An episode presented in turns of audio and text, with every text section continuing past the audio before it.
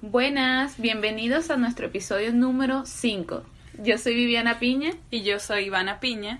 Bueno, el episodio de hoy queremos tomar un tema que creo que ya en uno lo habíamos medio mencionado que, que lo queríamos tomar y por los tiempos que realmente, o sea, lo que está presente en nosotros, en nuestro día, en nuestro corazón, en nuestra mente, eh, es la política y lo queremos como traer a la mesa qué tan influenciado y qué tan unido está la moda y la política desde prácticamente desde que el hombre empezó a usar ropa eh, estos dos están entrelazados.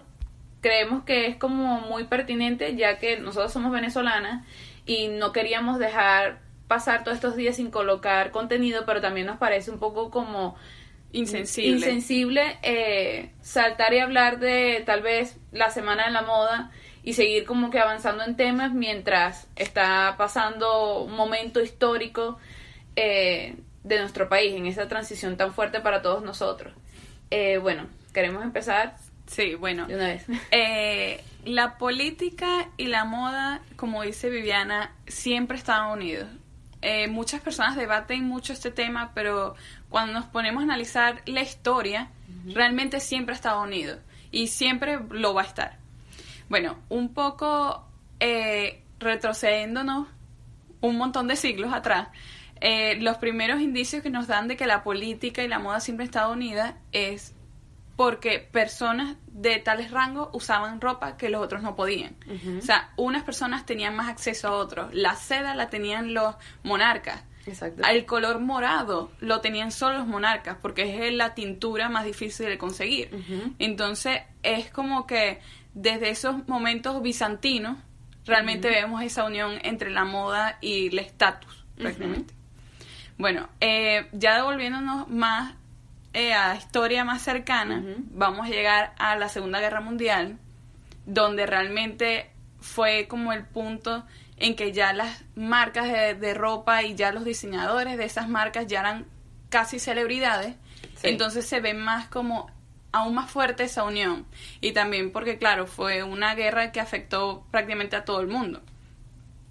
Entonces ahí por lo menos podemos ver cómo los soldados de Inglaterra usaban Burberry Exactamente. Y los alemanes usaban Hugo Boss. Que esto es un como una anécdota que no todo el mundo sabe, que la chaqueta trench, que es la marrón eh, ícono, se puede decir, de la casa Burberry de Inglaterra, es realmente un uniforme militar. Y luego esto se vuelve, porque no era una casa de moda en sí, y luego esto se vuelve como un icono para esta empresa, igual lo que tú dices, como Hugo Boss vestía lo que eran en el entonces los alemanes. Eh, eso también afectó a casas como Chanel. Chanel durante la Segunda Guerra Mundial tuvo que cerrar su boutique porque obviamente quien, o sea, todo el mundo los materiales, los materiales caso, el nylon solo lo usaban para los paracaídas de los soldados, o sea, ya muchos de los materiales que esos diseñadores usaban ya no estaban disponibles como antes. Y nadie estaba enfocado realmente en hacer viajes y comprar, que también va esto mucho, si vieron el episodio anterior, de cuando en Estados Unidos... Eh, se empezó a hacer, o sea, como que la gente ya no podía viajar a comprar ropa y todo esto, como a los talleres en Europa, que era donde la gente de dinero aquí en Estados Unidos viajaba para como confeccionarse sus vestidos y su ropa lujosa. Y tanto así que, eh, que ahí vemos más como la maquinaria también de la política con relación a la moda, de que también muchos países en estos momentos viven de la moda y viven de ese tipo turismo de la moda. Eh, bueno, en la Segunda Guerra Mundial ahí vemos también cómo los políticos manejan la moda, porque en muchos documentales, si los pueden ver por internet, cuando los nazis toman París, ellos no tenían la intención de convertirlo en una Alemania más.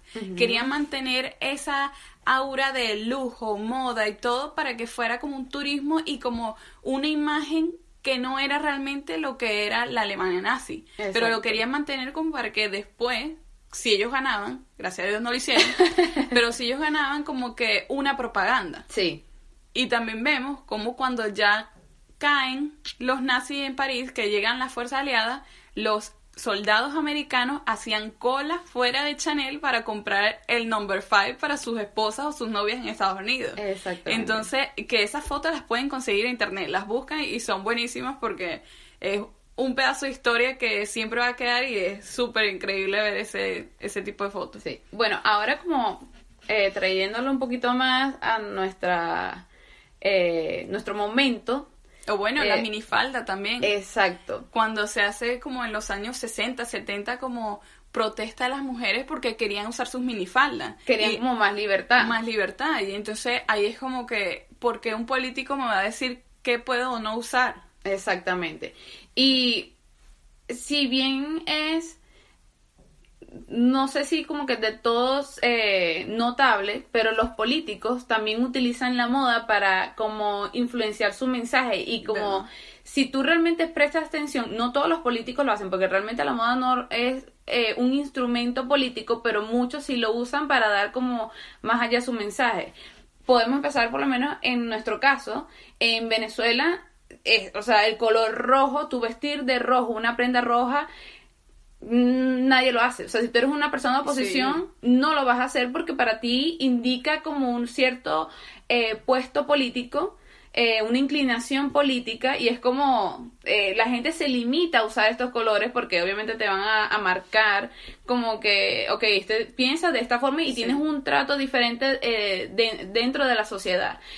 Aquí en Estados Unidos, lo que, por lo menos en el caso de los Obama, cuando, o un poquito más atrás podemos ir, Jackie Kennedy representaba, o quiso, o en realidad que ella tenía un diseñador que se llama Oleg Cassini, Ajá. que fue el que se, eh, ¿cómo se dice? Como que se estuvo encargado de vestirla a ella. la. Realmente la imagen era como de realeza política. Ajá. Y ella representaba lo que, a equivalencia, lo que eh, su esposo quería dar mensaje, que era como de juventud, de frescura, pero a la De misma de estilo, elegancia, de de- estilo, sí. que venían de los 50 un poco más como acartonado, como un pensamiento Bueno, más progresista. Es tanto así que de ellos nace de que a la familia presidencial, a la pareja presidencial se le tomó una foto y normalmente esas fotos están en portadas de Vanity Fair, Vogue, eh, eh, todo ese tipo de, eh, de revistas, de Life, que son revistas prácticamente también que le llega a ese consumidor. Exacto. Y también dicta, ah, mira, ahora también es como que inspiracional. Porque el que quiere llegar así, entonces va a ver cómo se viste este actor, este político y todo eso, y me quiero vestir como esa persona. Exactamente. y una manera de llegar a las masas también. Y por- en el caso de lo que venía como de los Obama, Michelle se encargó de vestirse como una ama de casa común, pero con estilo. Entonces, ella siempre en los eventos importantes de política, ella usó diseñadores americanos, tanto jóvenes nuevos como ya reconocidos. Más actualmente, eh, Hillary, cuando fue eh, nominada por el Partido Demócrata para la presidencia, eh, que fue escogida como la candidata, ella usó pantalón, o sea, conjunto de pantalón para mujer en color blanco, que el color blanco es de las sufragri- eh, sufragistas, ¿sí? Sufra- Sufragistas. Sufragistas. Bueno, No sé por qué me enredé, pero ok. Eh, sí, y eh, que esto tiene como una connotación dentro de la política y más de la política, las mujeres en la política. Eh, o, eh, Obama no, Trump, todo lo contrario. Eh, él- lo- las gorras de él son una gorra camionera, de estilo camionero, que realmente representa a quien iba dirigido su mensaje, que a los hombres eh, y a las familias eh, que son dueñas de granjas, que son trabajadores norteamericanos y realmente tú notas que su mensaje iba a ellos. Entonces todo esto como que es estudiado. O sea, Sí. realmente estos políticos tienen como unos especialistas que tanto los colores, los materiales, la, o sea, los Todo diseñadores, tiene todo tiene una psicología. Que a lo mejor no todo el mundo se da cuenta de eso, pero realmente sí crea el impacto. sí. Sí lo crea. Sí, bastante.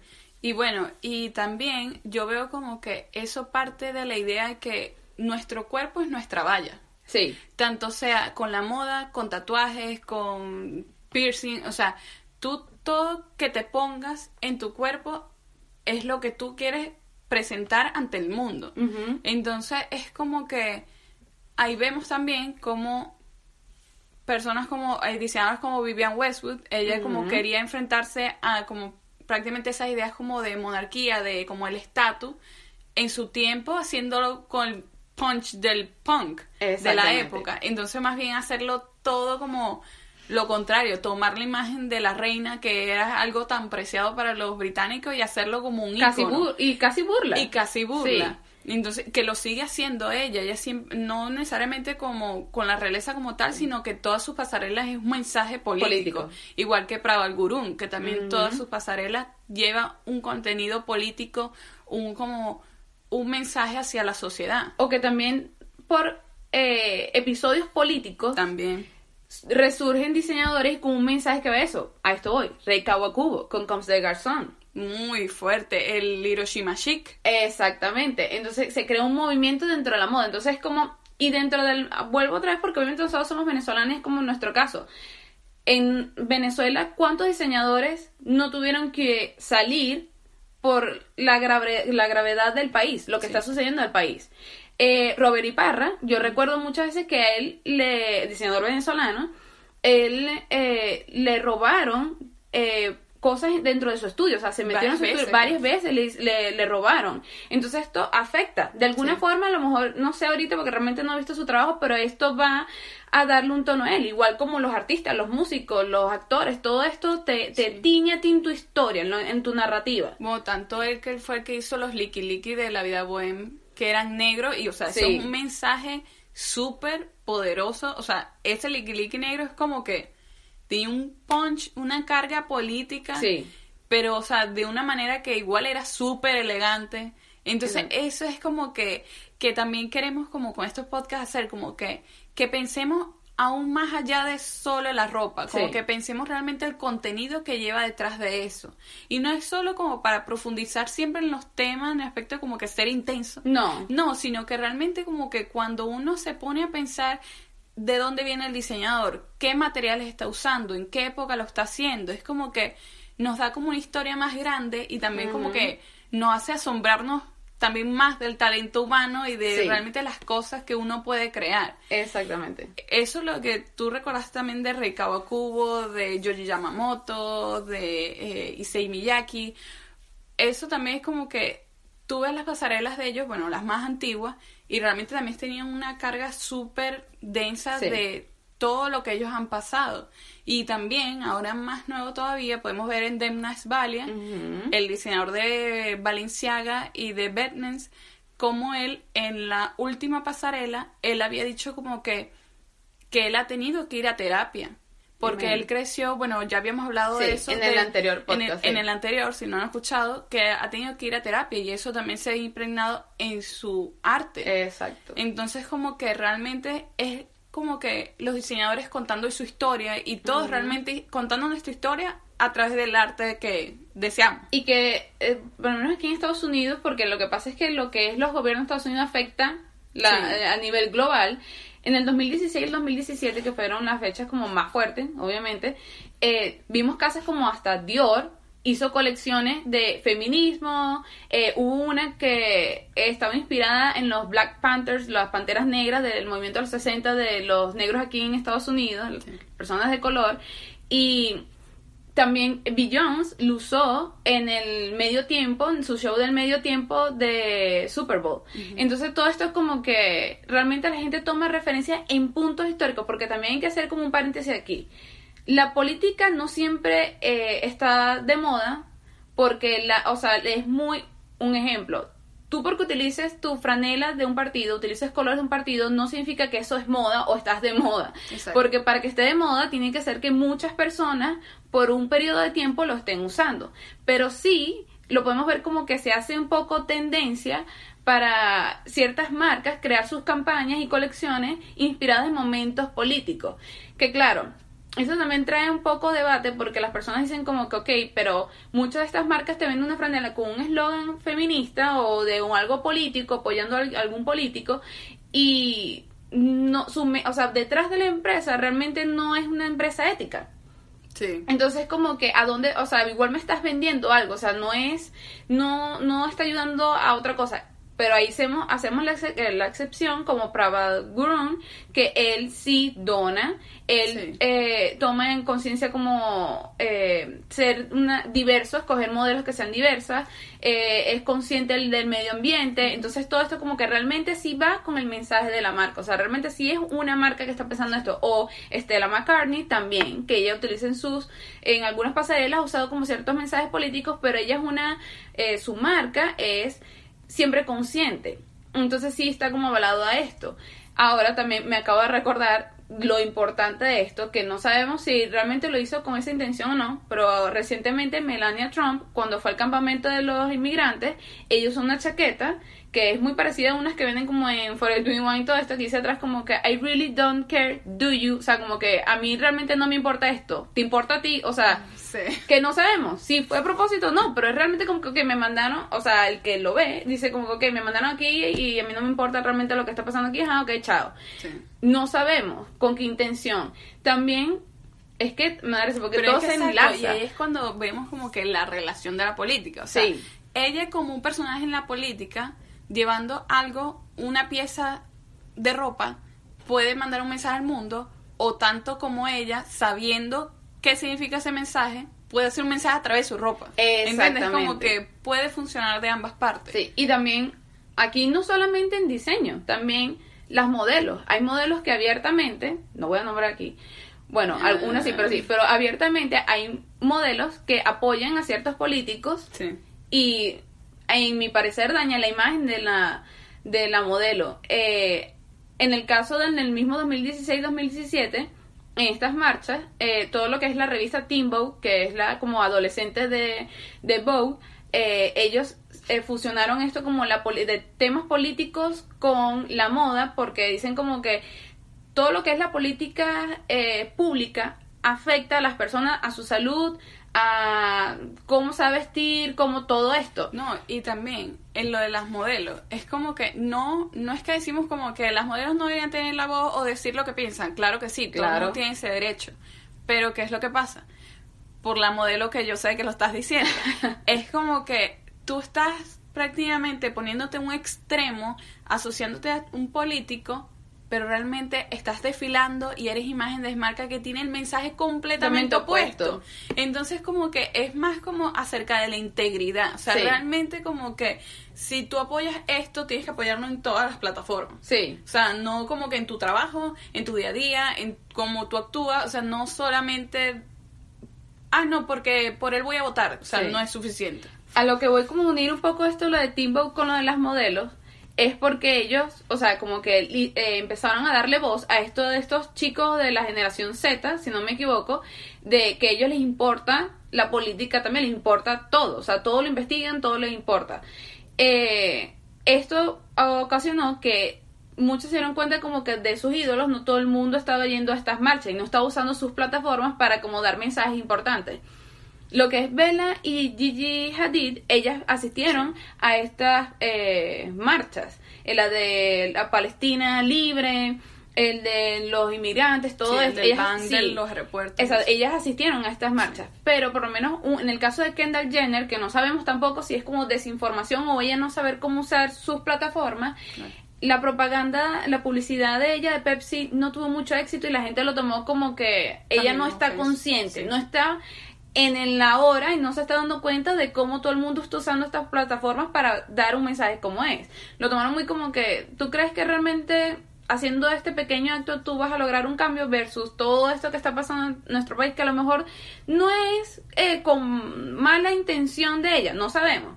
Sí, pero es cuando... Pero o sea, es si como no estar sí. desconectado te da ese como margen de error que la gente te puede malinterpretar y poner como en otro Claro. escenario. No, y cuando tomamos también temas tan delicados como eso, uno, o sea, ella, imagínate, que ella tiene todo el poder que quiera Sí. en el mundo de las modelos, la cosa. Es como que ella debería estar como más involucrada en como la dirección de arte, como que cuál es el mensaje que queremos dar, no solamente como, bueno, llámeme cuando me necesite y yo aparezco, porque es como que, como son temas tan delicados, es como que, o sea, después de que tú lo hagas va a pasar por edición. Sí. Entonces, tú prefieres como que quede lo máximo posible como a ti te gustaría dar el mensaje para que después de edición no quede una cosa totalmente diferente. Exactamente. Ahora también, ahí vamos como que eh, un poco como la parte polémica de una casa, por lo menos Chanel.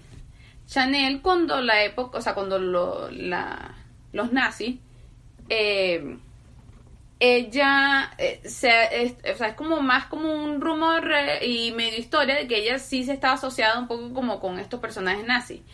Ahora, en la actualidad, eh, cuando en Estados Unidos como permitió los viajes a Cuba, Chanel hizo un desfile, su vestido, su vestido, su desfile de cruise lo hizo en Cuba.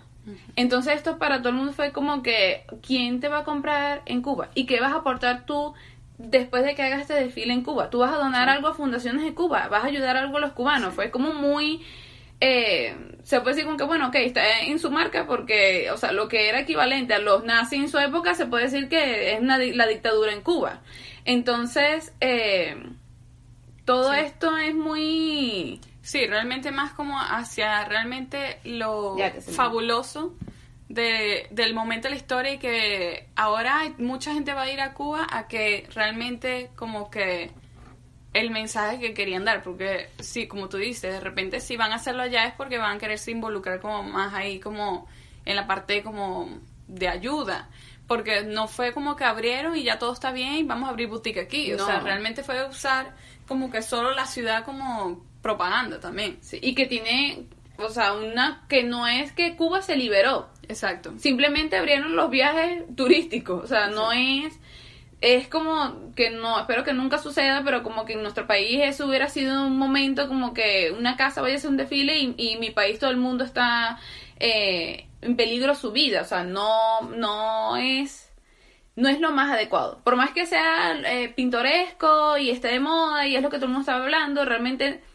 no es un buen mensaje, opino yo, como para ninguna marca. Bueno, ahora, en cambio, por lo menos una marca como Free People, ellos hicieron su sesión de fotos, creo que son las de verano, ah, en Cuba, pero ellos van a donar, ellos colocaron una foto que no tiene nada de mercancía de ellos, no tiene nada que ver con ellos, una simple foto de Cuba y dijeron, todas las personas que comenten aquí, por cada comentario vamos a dar un dólar a una fundación aquí en los Estados Unidos de cubanos que se encargan de enviarles dinero a su familia, o sea, lo que es remesa a sus familias en Cuba. Entonces, aquí estás usando tu plataforma, Exacto. estás usando el lugar, estás usando todas las herramientas, estás usando todo esto, pero estás a la final ayudando a estas personas que necesitan. No estás usando el lugar simplemente porque es exótico, no. Exacto. Realmente le estás dando como Como, algo, sí, una estás usando la plataforma para dar un mensaje también, para que la gente como que, oye, ok, nos encanta, pero ellos estaban pasando por esto, hay que ayudar también. Exacto. Que seguramente también se dieron cuenta cuando fueron. Sí, exactamente, que no se pueden hacer ciegos a eso, como que, bueno, yo estoy por encima de esto, no. Entonces sí, bueno, nos encantaría también saber qué tal, les- qué tal, qué tal les pareció este episodio. Eh, si quisieran como que pro- eh, profundicemos en alguno de estos casos, eh, Nos avisan, Sí. o sea, nos dejan comentarios por aquí, o sea, por, por YouTube, por YouTube. Que sí, eh, aquí vamos a agregar en el, en el podcast si nos estás escuchando, que lo- también nos pueden ver por YouTube. Ajá. Eh, colocamos los episodios, colocamos también, porque obviamente aquí no nos pueden ver, pero estamos vestidos demasiado cool. y modestia aparte, eh, que, pero colocamos toda la información como en la caja de descripción. Eh, también estamos colocando otros videos diferentes, eh, contenido diferente en YouTube, también en nuestro Instagram. Ah, en YouTube nos puedes encontrar como VIP Sisters. Y también en Instagram, a Ivana la puedes conseguir como Ivana Pina y a mí como Ben Ann.